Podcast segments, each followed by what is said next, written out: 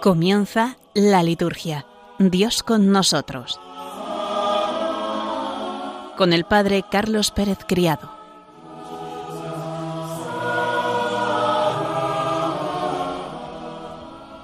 Buenas tardes, queridos oyentes de Radio María, y bienvenidos una semana más, una tarde más, de lunes a este programa, la liturgia Dios con nosotros. Quédense aquí en Radio María, no cambien, porque comenzamos ya. En el programa de esta tarde comenzaremos rezando con el Evangelio del domingo y después presentaremos el santoral de la semana pasada. Entre las celebraciones destacamos la solemnidad de San Andrés, de San Francisco Javier y de San Juan Damasceno.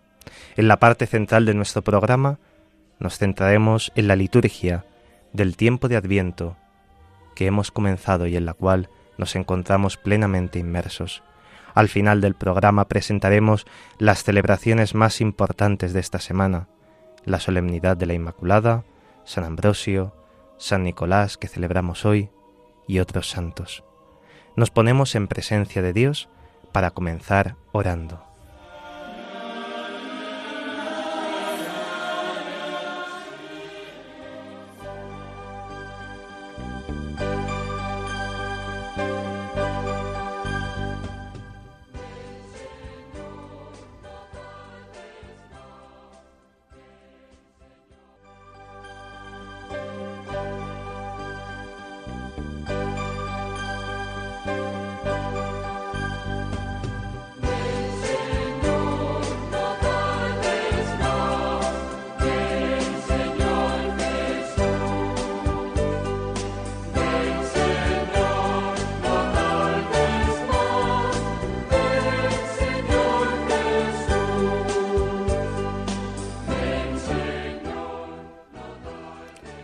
Del Evangelio según San Lucas.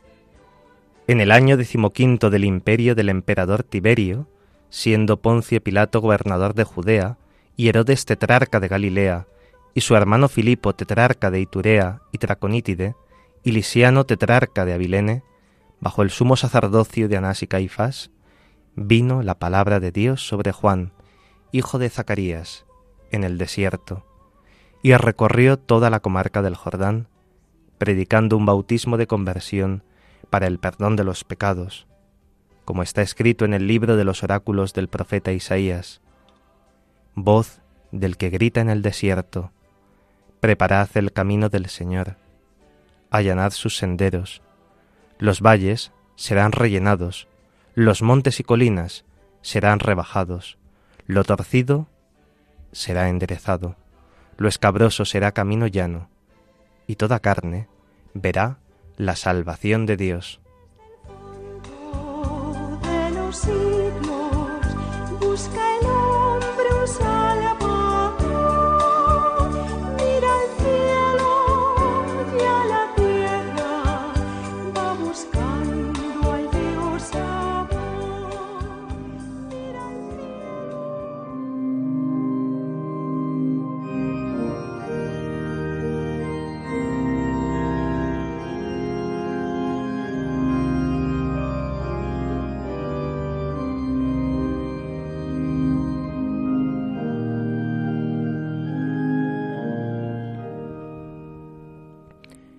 En el Evangelio escuchamos la predicación de Juan Bautista, con datos históricos y cronológicos, se precisa que el acontecimiento decisivo de la historia de la salvación no es mítico, sino ubicado en un tiempo determinado de la historia. La predicación del Bautista ocupa en el Evangelio una enseñanza para nada evasiva, sino concreta. El precursor no debe ser confundido con el Mesías. El primero bautiza con agua, pero el ungido bautizará con el Espíritu Santo y fuego. Este es el anuncio más central del Evangelio de hoy.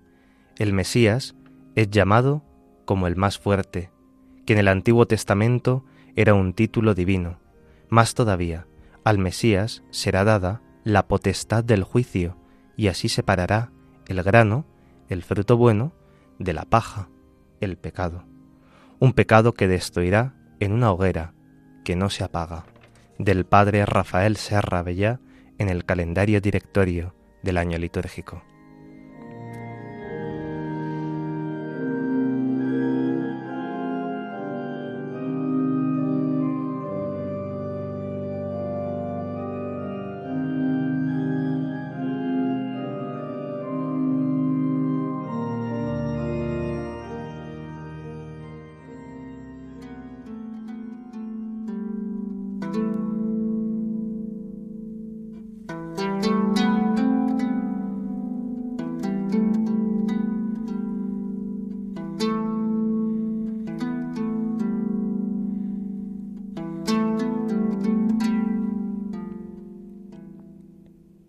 La semana pasada celebrábamos la solemnidad de San Andrés.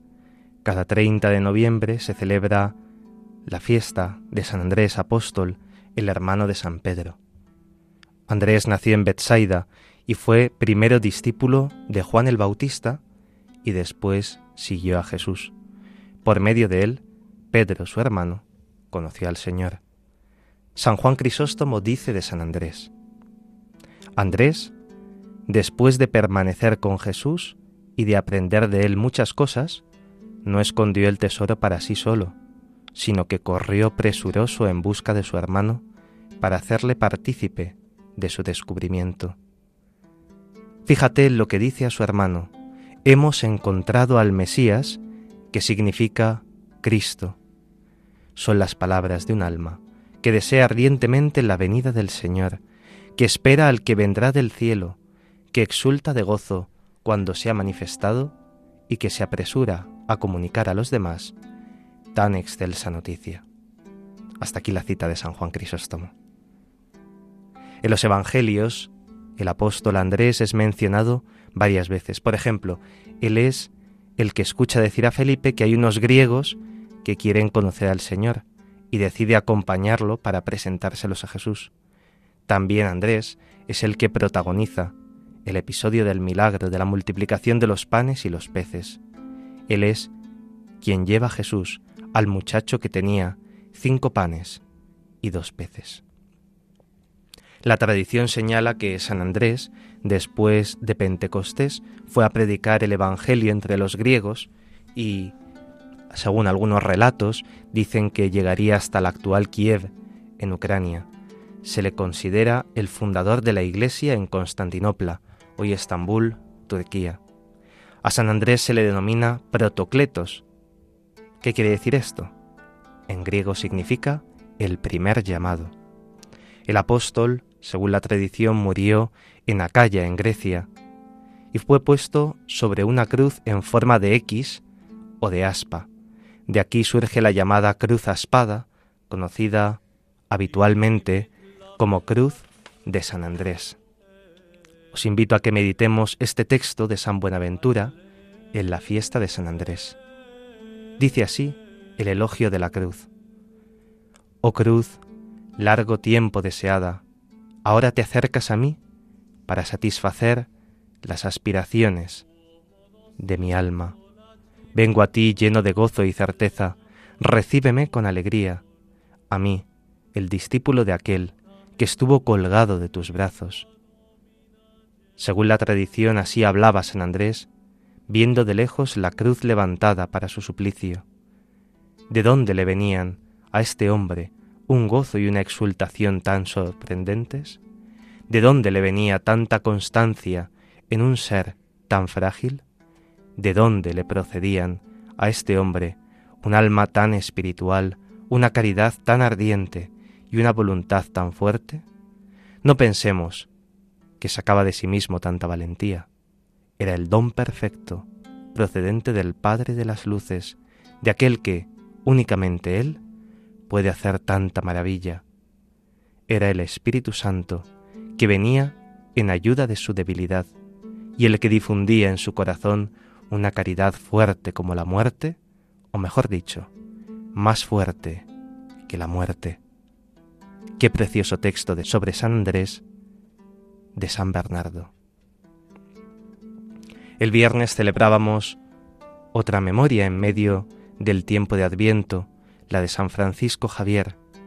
Francisco de Jaso y Azpilicueta nació en el castillo de Javier en Navarra en el año 1506 y murió en la isla de Sancián en China en el año 1552. Un gran misionero español que mientras estudiaba filosofía y teología en París, conoció a otro gran santo, a San Ignacio de Loyola, quien lo reclutó para su proyecto de fundar una nueva orden, la Compañía de Jesús. Francisco hizo sus primeros votos en París en el año 1534, se ordenó sacerdote en Venecia y participó en la fundación de la Compañía de Jesús en Roma en el año 1539. Desde entonces, San Francisco Javier se dedicó plenamente a la actividad misionera. En el año 1541 fue enviado a la India como legado pontificio para evangelizar aquellas tierras situadas al este del Cabo de Buena Esperanza, respondiendo así a una petición de Juan III de Portugal. Se instaló en Goa en el año 1542 y desde allí desplegó una intensa actividad cuidando a los enfermos, visitando a los, cres, a los presos, predicando el cristianismo, convirtiendo nativos, negociando con las autoridades locales y sobre todo defendiendo la justicia frente a algunos abusos de los colonos. El apostolado de San Francisco Javier se extendió por el sur de la India, por Ceilán, Malaca, las Islas Molucas y Japón, y cuando se disponía a entrar en China, para continuar su labor, murió de pulmonía a las puertas de Cantón. Fue canonizado en 1622 y declarado patrono de las misiones de la Iglesia Católica. Dicen que su mano no se cansaba de bautizar, pero que estaba tan desgastada que a veces necesitaban que se la sujetasen para poder seguir bautizando en la India. Por último, esta semana celebrábamos a San Juan Damasceno, que nació en Damasco en la segunda mitad del siglo VII, en el seno de una familia cristiana. Gran conocedor de la filosofía, ingresó en un monasterio cercano a Jerusalén.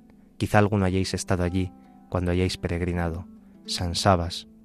Allí fue ordenado sacerdote y escribió muchas obras teológicas sobre todo contra los iconoclastas. Murió a mediados del siglo VIII. Es denominado orador de oro por su elocuencia y es un gran poeta que cantaba himnos al or del Señor, de la Virgen y de los santos. Cuando León el Isáurico, el emperador de Constantinopla, prohibió el culto a las imágenes, haciéndose eco de los iconoclastas que acusaban a los católicos de adorar imágenes, San Juan Damasceno se hizo portavoz de la ortodoxia enseñando la doctrina católica. No adoramos imágenes, sino que las veneramos. San Juan Damasceno afirmaba que lo que es un libro para los que saben leer es una imagen para los que no leen. Lo que se enseña con palabras al oído, lo enseña una imagen a los ojos. Las imágenes son el catecismo de los que no leen.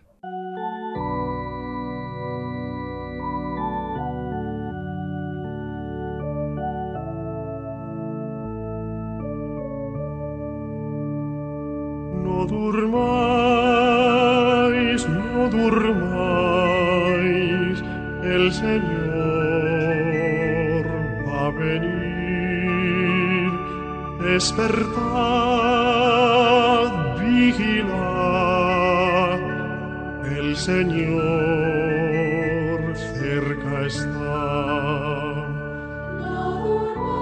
No durmáis, no durmáis, el Señor va a venir, va a venir, despertad, vigilad el Señor cerca está, cerca está.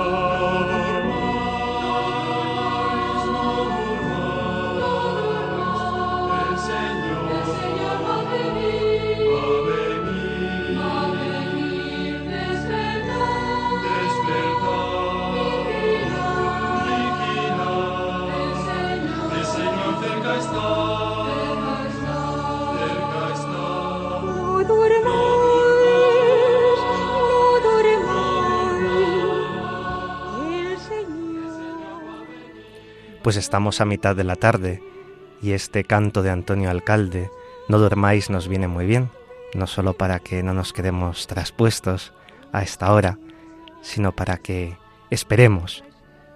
El Señor va a venir, despertad, vigilar. El Señor está cerca. Es algo tan propio de este tiempo de Adviento mantenernos en la espera de aquel que sabemos que va a volver, que va a volver. Estamos en un tiempo de volver a empezar y de volver a esperar. Decía John Henry Newman en una homilía, ¿sabéis lo que es tener un amigo lejos? Esperar sus noticias y preguntaros cada día qué estará haciendo en ese momento o si se encontrará bien. Velar en espera de Cristo es un sentimiento que se parece a todos estos, en la medida en que los sentimientos de este mundo pueden ser semejantes a los del otro mundo.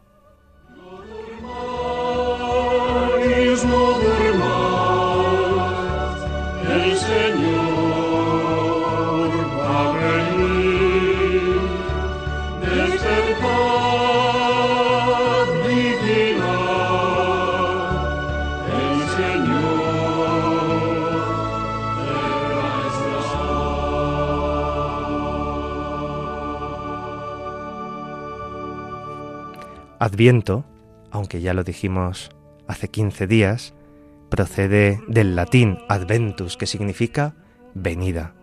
En griego se traduce como parusía.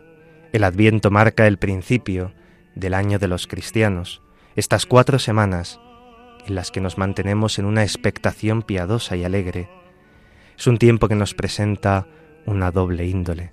Es la preparación para las solemnidades de la Navidad, en las que conmemoramos la primera venida del Hijo de Dios a los hombres, pero también, que es a lo que nos preparamos especialmente durante estos primeros días, estas primeras semanas del Adviento, es el tiempo en que por este recuerdo se dirigen nuestras mentes hacia la expectación de la segunda venida de Cristo al final de los tiempos. El cristiano tiene que vivir estas semanas sobre todo como memoria de la preparación a la venida del Mesías, la conciencia de la larga espera que precedió a la venida del Salvador, ha cristalizado en diversas expresiones que alientan la fe del pueblo cristiano. Una de ellas es la que vemos en nuestras parroquias desde hace ya diez días, la corona de Adviento, que se puso, se bendijo el primer domingo de Adviento para irnos calentando el corazón y preparando para la venida del Señor. Vamos a escuchar un himno en latín, Conditor alme siderum, que es el himno de vísperas del tiempo de Adviento. Vamos a meditar por un momento con este texto.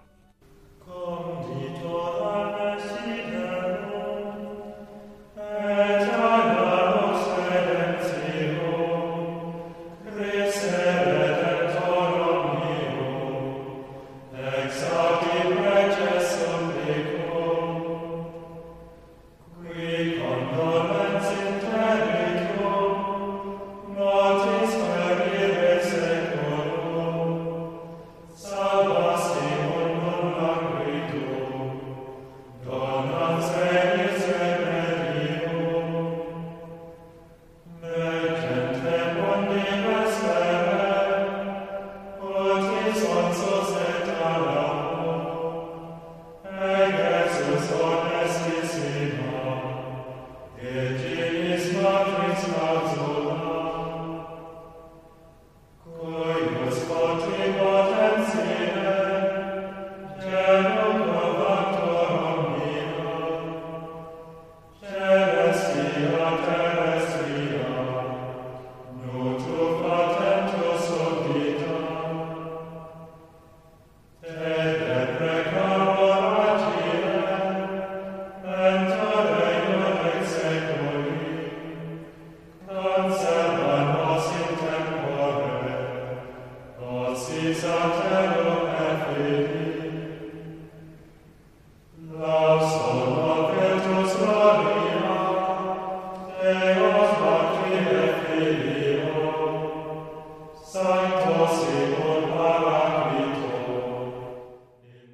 Hemos escuchado Conditor alme siderum, el himno latino de Adviento para las vísperas, que dice así en castellano: Oh Santo Creador de las estrellas y sempiterna luz de los creyentes, oh Jesucristo, Redentor de todos, escucha los ruegos de quienes te imploran.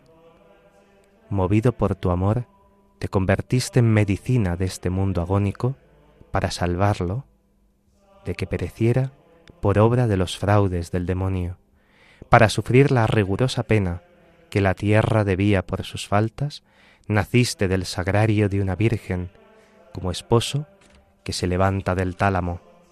Al ver tu gloria y tu poder inmenso, y al escuchar tu nombre soberano, se arrodillan y someten todas las criaturas, las del cielo y las de la tierra. De todo corazón te suplicamos, oh juez supremo del juicio final, que con las armas de la gracia excelsa nos defiendas de nuestros enemigos. Alabanza, virtud, honor y gloria a Dios Padre, lo mismo que a su Hijo, y lo mismo que al Santo Paráclito, ahora y por los siglos de los siglos. Amén.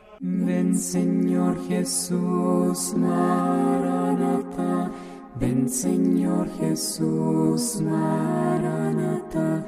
Ven Señor Jesús, Maranata.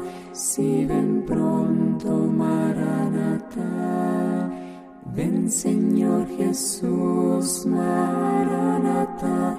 Ven Señor Jesús, Maranata. Ven Señor Jesús, Maranata. Si ven pronto, Maranata. Come Lord Jesus. Maranatha.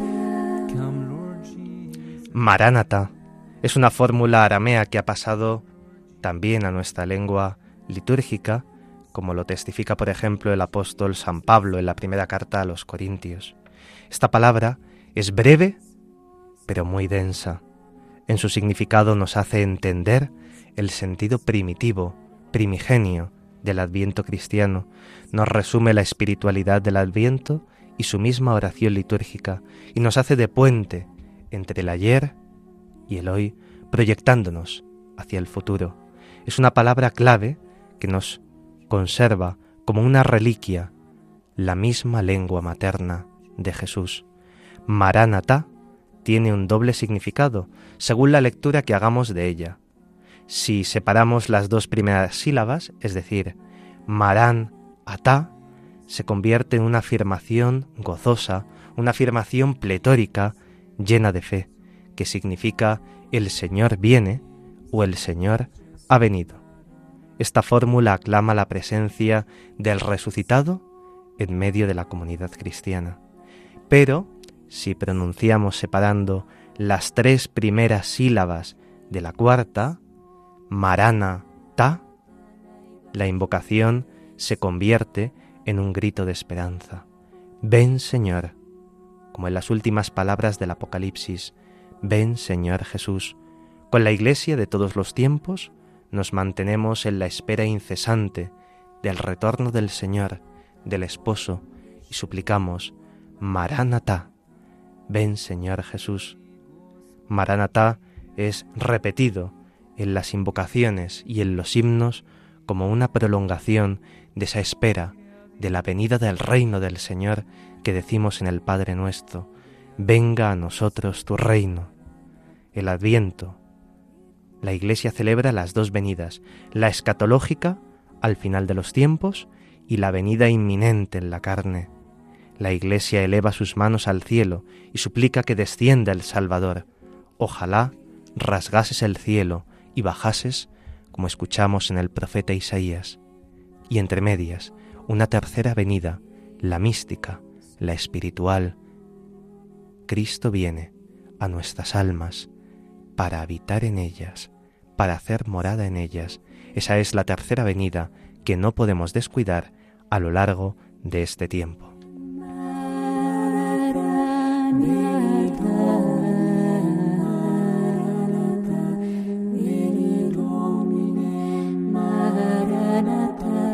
Sito veni Maranatha, veni Domine Maranatha, veni Domine Maranatha, veni Domine Maranatha, sito veni Maranatha.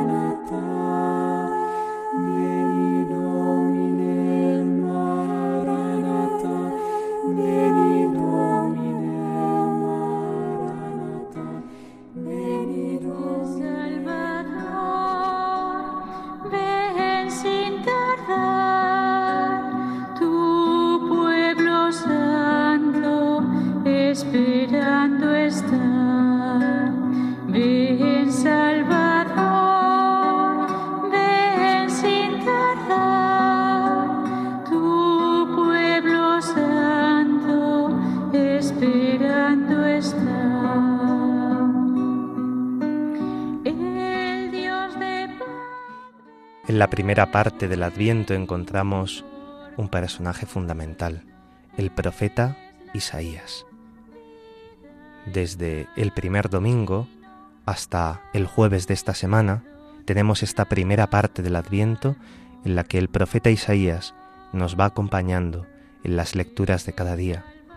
Después, a partir del jueves de esta semana, hasta el día 16, nos acompañará de manera preeminente Juan Bautista, el último de los profetas, el mayor de los nacidos de mujer, y será la Virgen María la que nos acompañe de una manera fundamental a lo largo de la última parte del Adviento.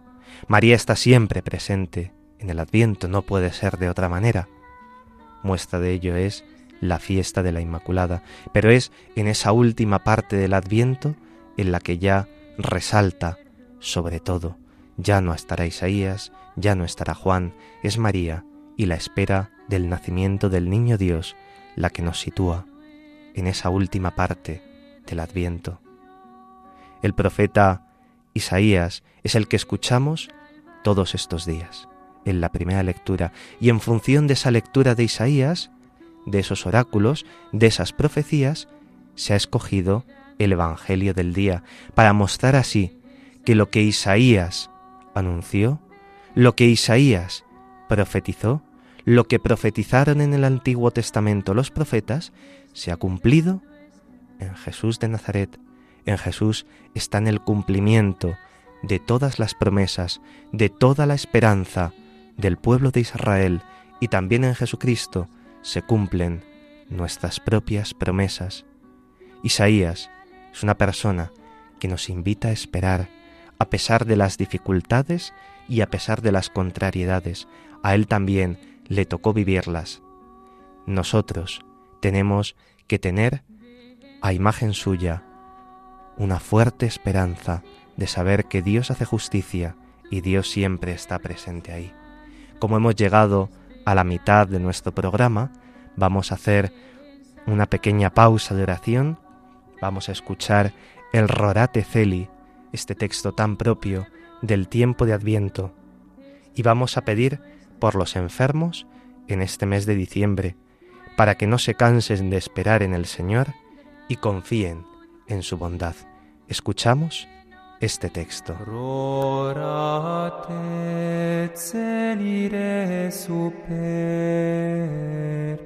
et nubes pluant justum. Rorat et celide super, et nubes pluant justum. Ne iras caris Domine, ne ultra me mineris iniquitatis, excessivitas sancti facta est deserta sion deserta facta est. Jerusalem desolata est. Domus sanctificationis tu et gloria ubi laudaverum te, Patres nostri.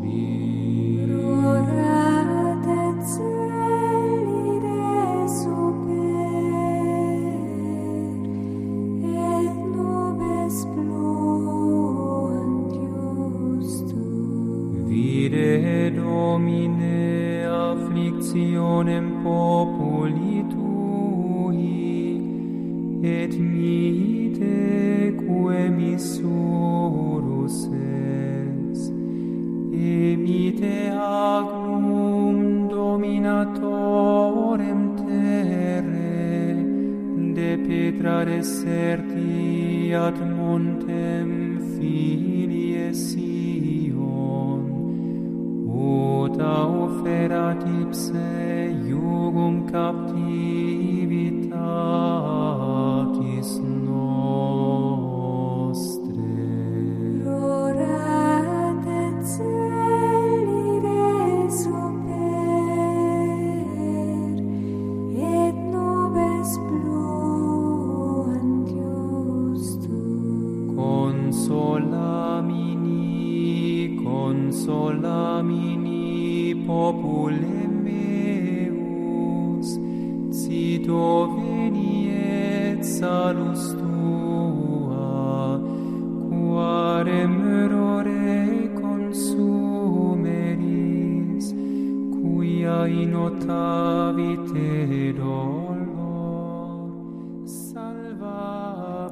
Buenas tardes, pasamos de las cinco y media.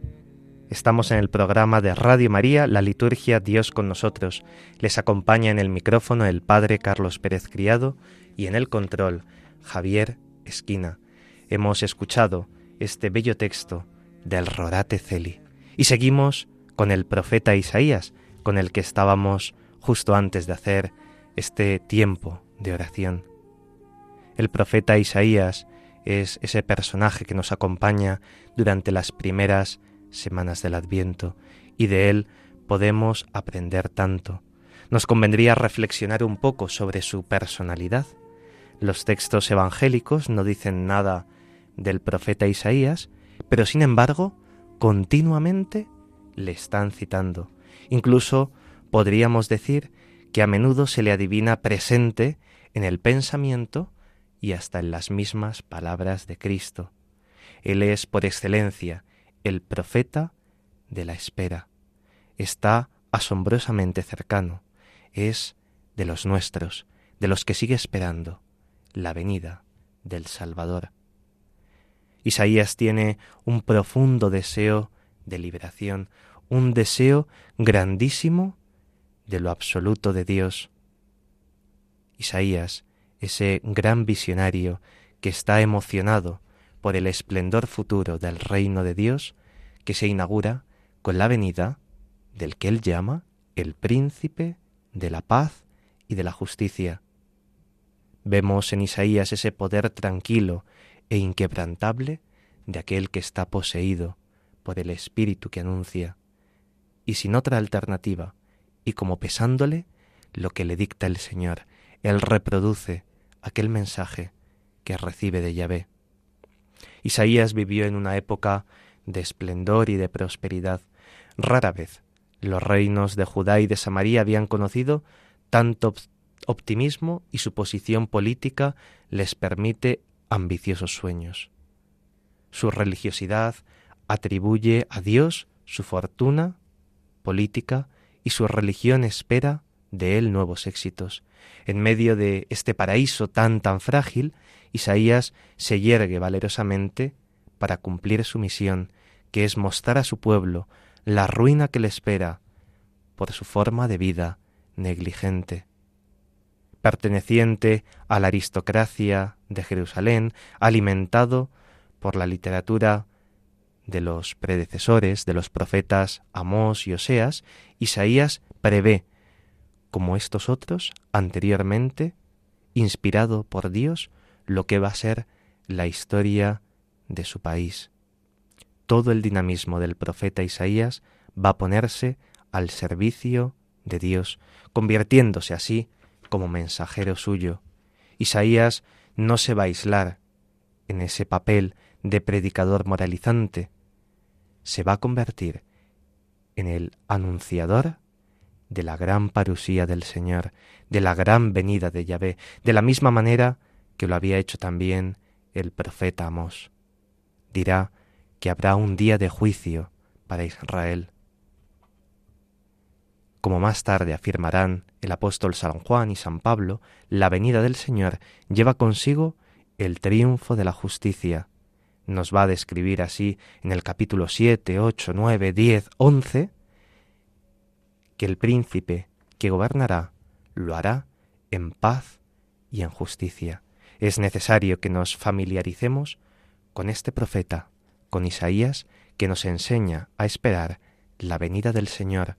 Vamos a escuchar este texto y vendrá de Carmelo Erdozaín, que nos sitúa también en esta espiritualidad del profeta Isaías.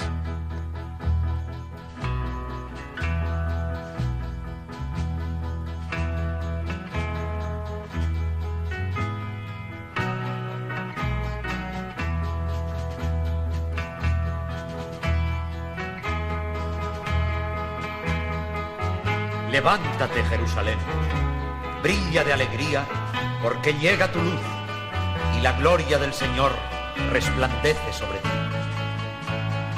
Levántate, pueblo mío, porque las tinieblas cubren la tierra, pero sobre ti vendrá el Salvador. Despierta, ponte en pie, mira lo alto. En adelante no se pondrá tu sol, ni menguará tu luz. El Señor será tu lumbrera. Se acabarán los días de tus luchas, y en medio de su pueblo el Señor vendrá. Y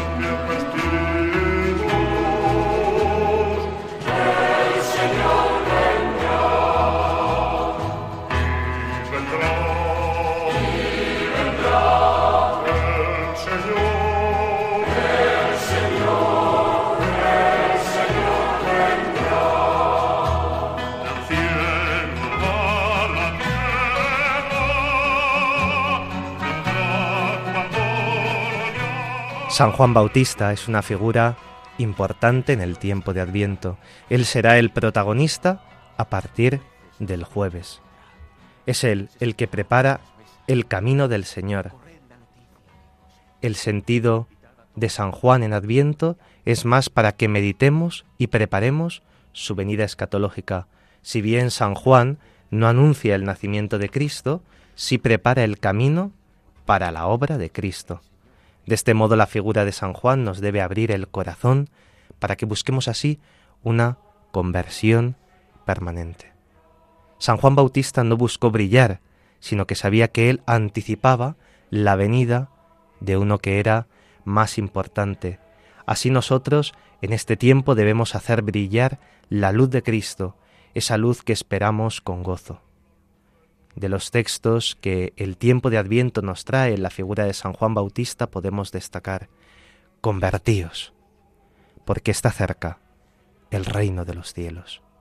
Qué bueno es que en este tiempo de Adviento tomemos conciencia de dónde estamos nosotros. No es un tiempo penitencial el Adviento, como sí que lo es la Cuaresma, pero sí que es un tiempo para que nos volvamos al Señor, que anhelando su venida queramos estar más cerca de Él. En las oraciones de este tiempo de Adviento escuchamos que nuestros pecados retrasan la venida del Señor. Pues es bueno que nosotros podamos pedir perdón de nuestros pecados para hacer así que sea más próxima, más cercana la venida del Señor. A lo largo de la palabra de Dios encontramos muchas citas sobre el apóstol San Juan, muchos textos que podríamos meditar. San Juan Bautista es el precursor, el inmediato del Señor, como dice Mateos, el enviado para prepararle el camino, como dirá Lucas en el capítulo 7,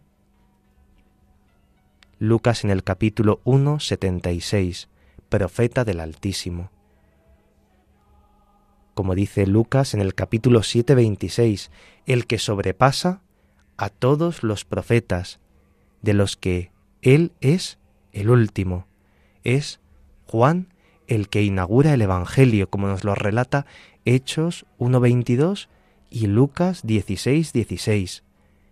Desde el seno de su madre Isabel, saluda la venida de Cristo y encuentra su alegría en ser el amigo del esposo, como lo llama así Juan en el capítulo 3, versículo 29, a quien señala como el Cordero de Dios que quita el pecado del mundo, como escuchamos en Juan 1, 29, precediendo a Jesús con el espíritu y el poder de Elías, da testimonio de él mediante su predicación, su bautismo de conversión y finalmente con su martirio, como relata Marcos en el capítulo 16, en los versículos 17 a 29. Es bueno que nos detengamos quizá en alguna de estas citas que hayáis podido coger o que podéis volver a escuchar en el podcast y decir, voy a rezar algo sobre San Juan Bautista, voy a ir a estas citas y voy a meditar tranquilamente la figura del precursor, de aquel que nos prepara para la venida del Señor. Cristo mismo nos indica quién es San Juan, es su mensajero, y a pesar de vivir en el desierto, con poca ropa y poca comida, no hay nadie más grande entre los nacidos. El adviento es una preciosa oportunidad para revisar a qué le damos valor en la vida, en una época tan consumista. Lo vemos en la tele, en la radio, todo nos invita a comprar, a comprar. También nosotros tendremos que dar algo, ¿no? Tendremos que ser generosos, quizá con la radio de la Virgen. Tendremos que ser generosos y en vez de consumir tanto, dar también a aquellos que lo necesitan. Lo importante no es la comida que gastemos ni la nueva ropa que compremos en estos días o regalemos. Lo importante es abrir el corazón. Podrán hacer Cristo en nosotros si únicamente estamos preocupados de comprar, comprar, comprar y no de cómo está nuestro corazón delante de Dios? San Juan, el último de los profetas, no se sentía digno de desatarle las sandalias a Cristo.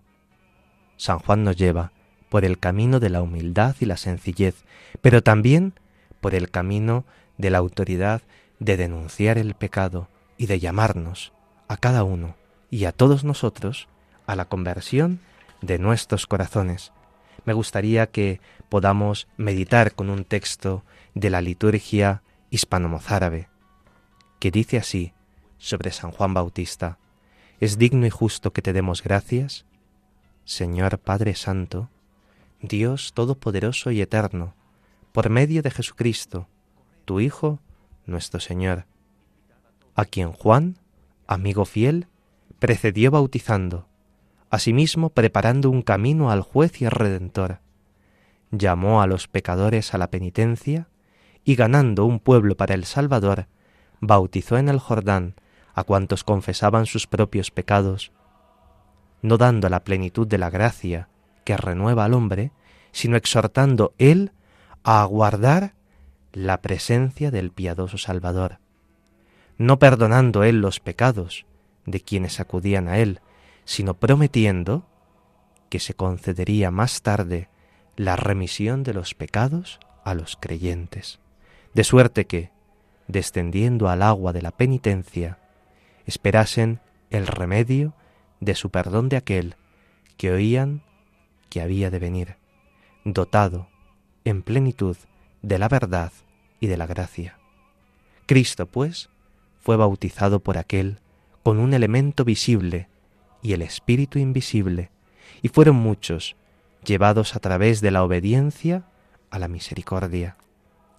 Por el Hijo de la estéril al Hijo de la Virgen, por Juan, el hombre grande, a Cristo, el hombre Dios, al que adoran los ángeles y los arcángeles, tronos, dominaciones, principados y potestades.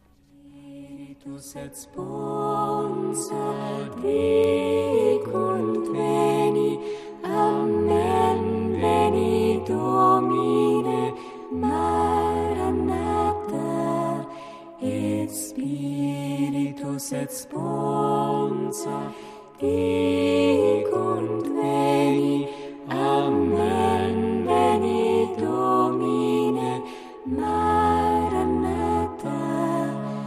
Deusum Dominus Deus, qui est et qui erat et qui venturus est omnipotens. Amen, veni Domine, Maranatha, et Spiritu y la nubia dicen ven. Amen, ven Señor jesus La siguiente persona que nos acompaña en este tiempo de Adviento es la Virgen María, la Madre del Señor. Ella es la figura más importante en la vivencia del Adviento. ¿Quién mejor que ella? ¿Quién mejor que aquella que llevó en su seno al Hijo de Dios nos puede enseñar a vivir el Adviento? Ella que esperó contra toda esperanza. El tiempo de Adviento es un tiempo eminentemente mariano. Así lo explica el Papa Pablo VI en el documento Marialis Cultus. Dice así, el Adviento debe ser considerado como un tiempo particularmente apto para el culto de la Madre del Señor. Así lo afirma San Pablo VI en el número 4 de Marialis Cultus, y sigue diciendo Pablo VI en esta encíclica, los fieles deben de vivir con la liturgia el espíritu del Adviento y al considerar el inefable amor con el que la Virgen esperó al Hijo, se sentirán animados a tomarla como modelo y a prepararse vigilantes en la oración y jubilosos en la alabanza para salir al encuentro del Salvador que viene.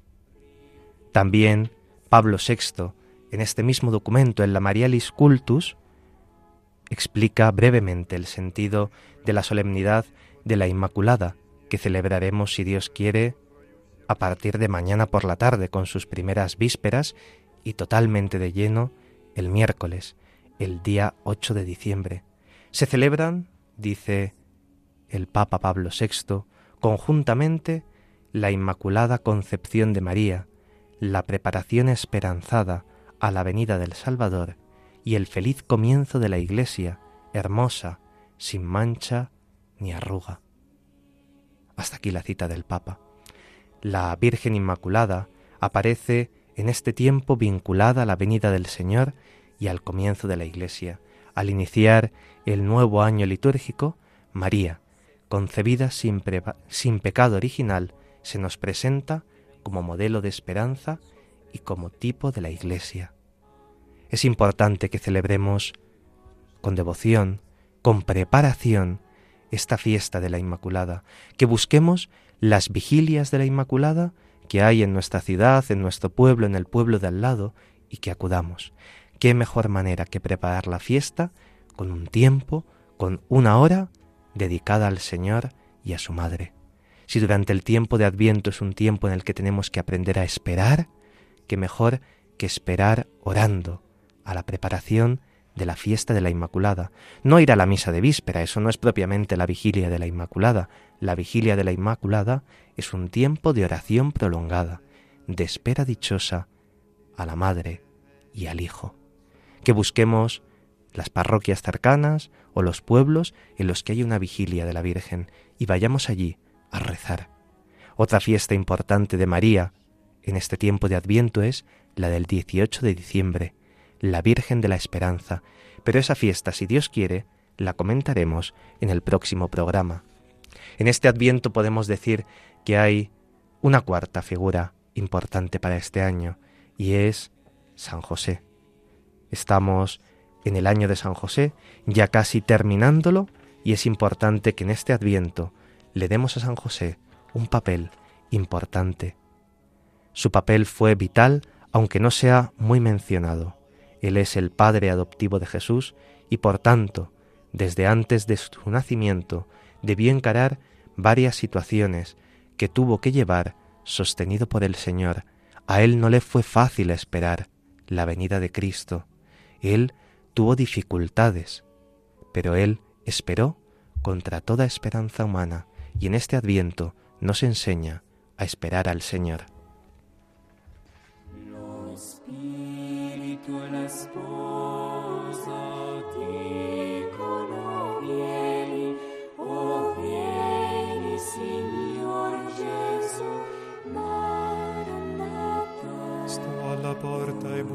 Se qualcuno mi apre io verrò da lui e cenerò.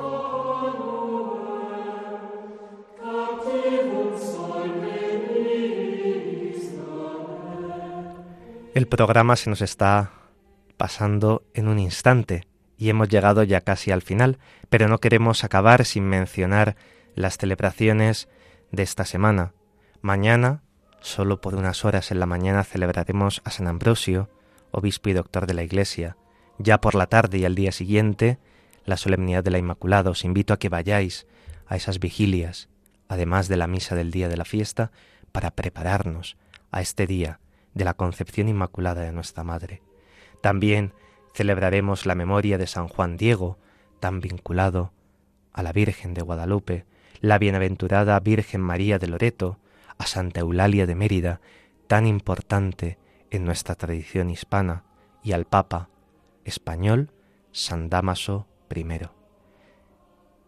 Pero no me he olvidado de San Nicolás, el santo que hoy celebramos, un santo muy importante que llega también a nosotros. San Nicolás nació en Patara, una pequeña ciudad marítima de Licia, en la actual Turquía, en una familia acomodada. Fue educado en el cristianismo y fue elegido obispo de Mira, bajo el reinado del emperador Diocleciano. Allí sufrió el exilio y fue encarcelado. Después de su liberación participó en el concilio de Nicea y murió en Mira. Hay muchos acontecimientos de su vida que son muy importantes. Yo os invito a que lo busquéis en Internet, San Nicolás, y veréis que San Nicolás es Santa Claus, que en los Países Bajos y en los territorios germánicos la fiesta invernal de San Nicolás tiene una importancia muy especial. San Nicolás o Santa Claus nos recuerda dos ideas fundamentales.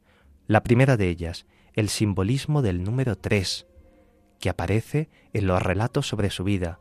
Tres niños a los que salva de ser convertidos, dice la tradición, en salchichas. Tres doncellas a las que San Nicolás salva de aquello que su padre les había preparado, una vida poco honrosa.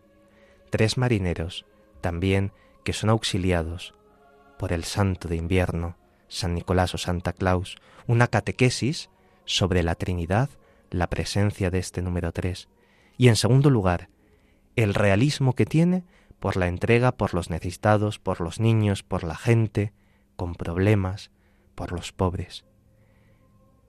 Que Santa Claus San Nicolás al que hoy celebramos nos ayude también en este tiempo de Adviento para mirar sobre todo a Cristo. Acabamos el programa encomendándonos a la Madre de Dios, lo hacemos con este canto tan propio del tiempo de Adviento, Alma Redentoris Mater, Madre del Redentor.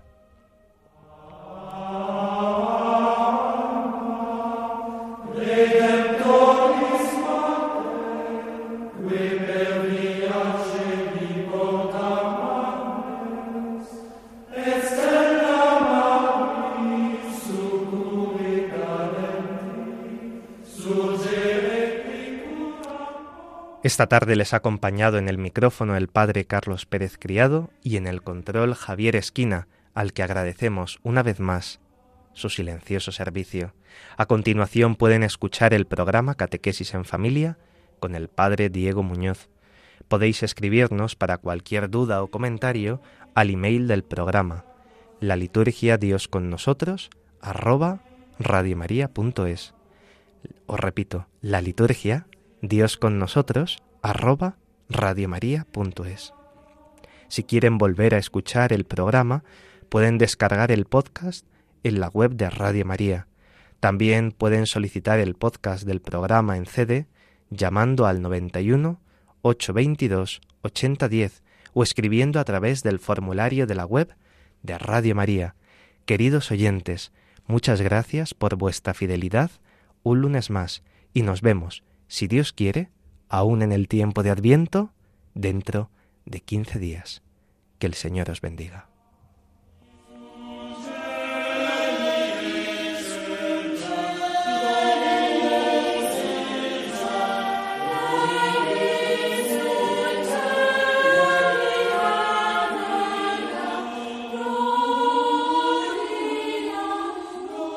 Así concluye la liturgia. Dios con nosotros con el padre Carlos Pérez Criado.